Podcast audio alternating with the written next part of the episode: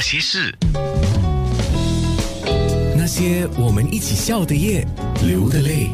因为我知道好些人都在等着，有时候我还没上线哦，伟毅那边已经有很多朋友在问，为什么我在面部上没有看到？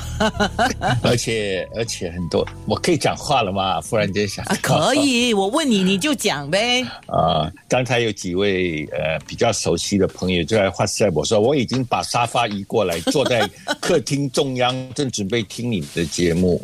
哇，那我很感动哦。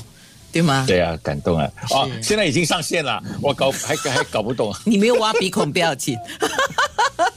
对啊，对啊，对啊。哎，我们今天跟大家问声好吧，跟跟大家问声好吧啊！也是一个月见一次，所以特别特别想念大家。所以安娜，你的旅行应该很愉快吧？然后逸轩早上好，OK，我就这样一轮问，快快的问过了啊。很有礼貌的欧伟毅先生。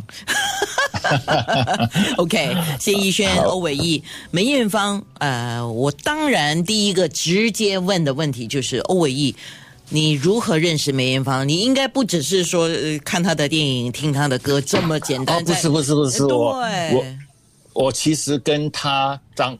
我我常常说，我在演艺圈有五个非常重要重要的朋友。第一个刘文正讲了，第二个就是梅艳芳了啊。梅艳芳的重要程度哦，绝对不输于刘文正。他跟张国荣两个在我的生命中里面哦，我曾经帮他们扮演过新马地区的所谓的。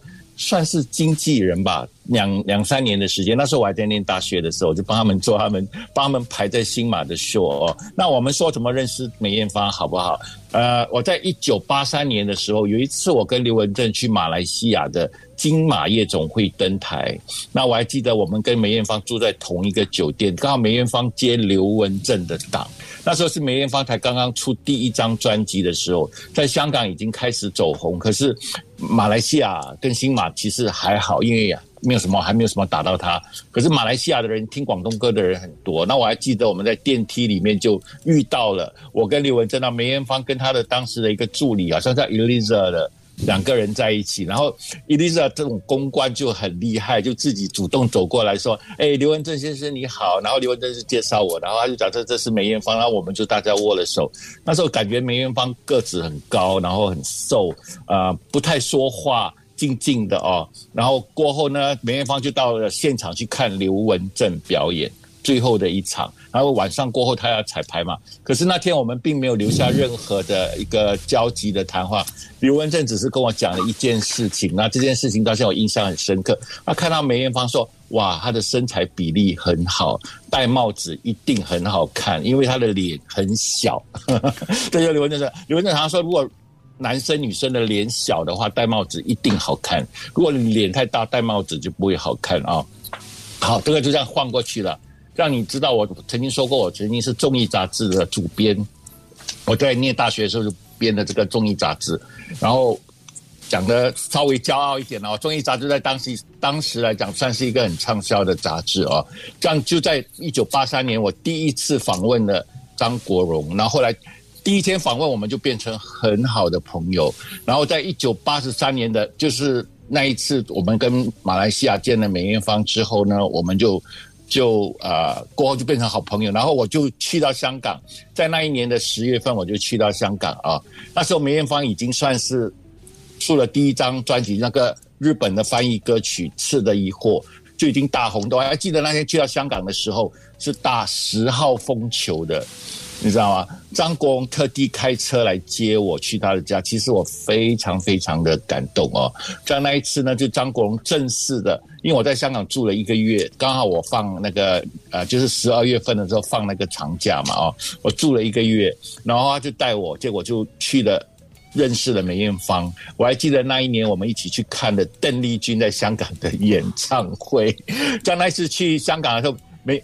梅艳芳，等一下，如果你有照片的话，你看到有一组她穿红色的衣服，就是我在梅艳芳的家里拍的。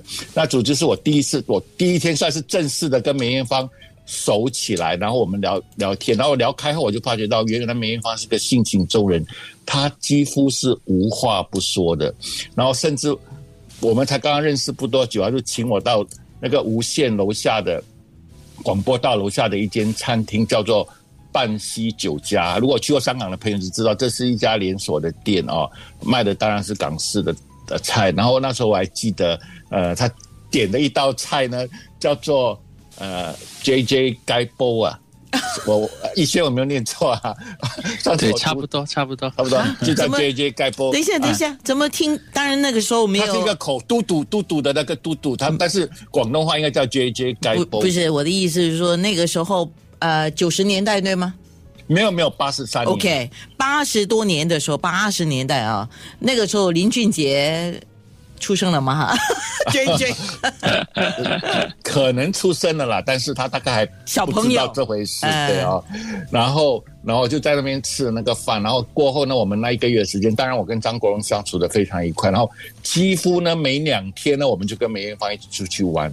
后来慢慢的就发觉到，哎，我跟梅艳芳产生了一个非常特殊友好的关系，特殊到因为我觉得梅艳芳是一个很。仗义直言的人，然后我要讲的一点事情，是因为张国荣把我介绍的很好，就是新加坡的名记者。其实我跟他们两个，我都比他们两个人讲起来，我都可能比他们年纪还小，你知道吗？